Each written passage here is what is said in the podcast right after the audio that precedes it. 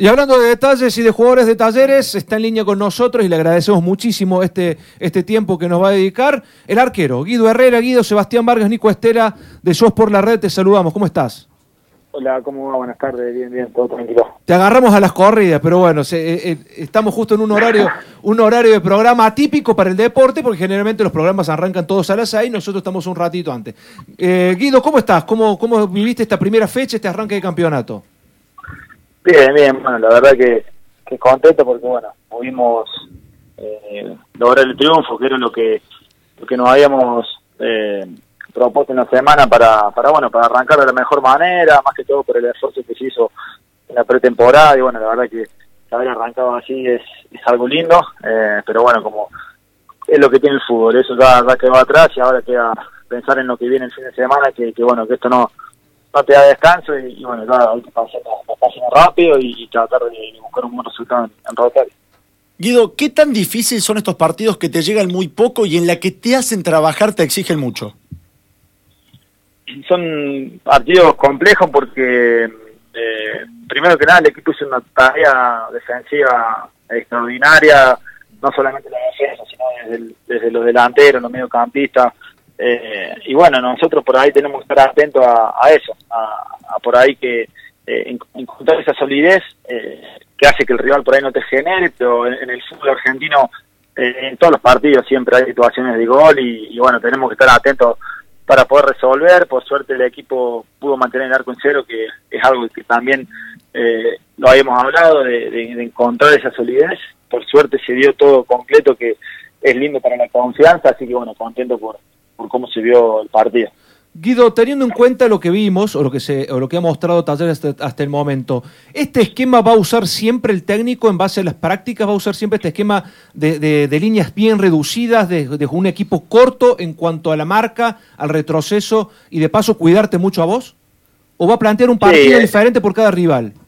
Le, no, le gusta trabajar de esa manera, bueno, Alexander y su cuerpo técnico desde el primer día nos inculcó que él quiere un equipo corto, eh, eh, que las líneas estén juntas eh, y bueno, que, el equipo presione, que salga jugando, que, tengamos la pelota, que seamos verticales, son todos los conceptos que nos fue tirando. Después nosotros lo hemos trabajado a lo largo de la pretemporada y, con mucho esfuerzo y somos los responsables nosotros de, tratar de hacerlo en los partidos. Lógicamente que va a haber partidos que el equipo va a jugar bien, va a jugar mal, más o menos, porque es fútbol y pasa, pero la idea es esa, de, eh, de ir aceitándola. Obviamente que los triunfos traen confianza y, se trabaja de otra manera cuando se gana.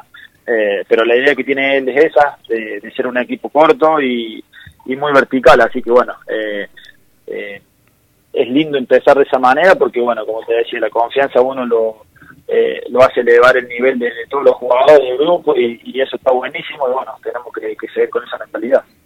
¿Cómo le plantea Alexander el tema de la transición de defensa-ataque? Porque por momentos en este partido frente a Vélez, al juntar tanto las líneas, se metían muy atrás el equipo y quedaba muy lejos el arco rival. Eh, ¿Qué tendrían que modificar en estos casos o Alexander qué les pidió puntualmente en esto? Ah, bueno, hemos, todavía no hemos visto el video bien de Vélez, el partido entero, pero bueno, eh, lo que él nos pide por ahí al estar cortos, eh, la intensidad con la que trabajamos en toda la pretemporada fue, eh, fue muchísima.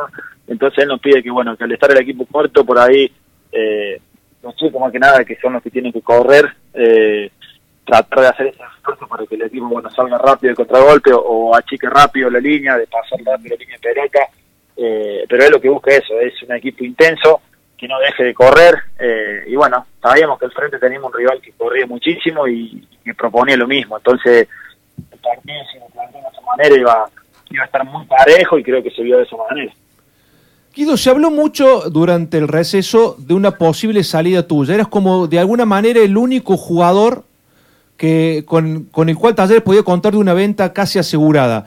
¿Cómo lo viviste vos? ¿Cómo tomaste todo lo que se dijo? Eh, ¿Fueron reales las ofertas o los nombres de los clubes que te pretendían? Eh, yo desde el primer día que, empecé la pretemporada, no tenía la cabeza enfocada en esto, lógicamente que se ha hablado y uno siempre termina escuchando, sé que también las ofertas llegaron al club, pero bueno, lógicamente que no eran lo que el club quería y, bueno, el club eh, ahora tiene bueno, una modalidad, no sé si es una modalidad, pero el presidente nos comunicó que, que bueno, eh, que el jugador que quiera hacer vendido en Talleres o que un club lo quiera, el club este va a tener que pagar lo que, eh, lo que o, o, lo que salga realmente el jugador. Entonces, bueno, no, la oferta no fueron lo que el club esperaba y, y, no se dio. Pero eso ya no era un tema mío. Yo eh, tengo la cabeza puesta acá, tenía la cabeza puesta acá y, y es un tema que, que no me corresponde. Eh, pero bueno, en mi parte no, no soy de desesperarme. Yo sé que acá, bueno, a mí el club me cambió de vida por completo. Yo venía de, de otro fútbol y eh, es un mundo nuevo esto que, que, me tocó vivir a mí acá en Tata. Entonces, soy muy respetuoso con, con, lo que tengo, con lo que me han dado. Entonces, bueno, eh, pienso que si algún día llegara una oferta, eh, llegará sola y uno no tiene que hacerse la cabeza eh, por esas cosas, sino hay que trabajar y enfocarse en lo que tiene.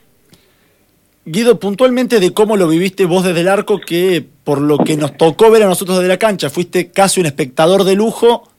¿Qué tendría que modificar Talleres o, qué crees que, faltó de acuerdo a lo trabajado en este primer partido y a mejorar de cara a los siguientes? Ah, es mucho un gran partido. Eh, fíjate que Vélez es un traidor que a casi todos los equipos del torneo pasado les generó muchísimas situaciones de goles, metía siempre muchos goles, un rival que, que, que, me convertía mucho y a nosotros no nos generó prácticamente ninguna situación.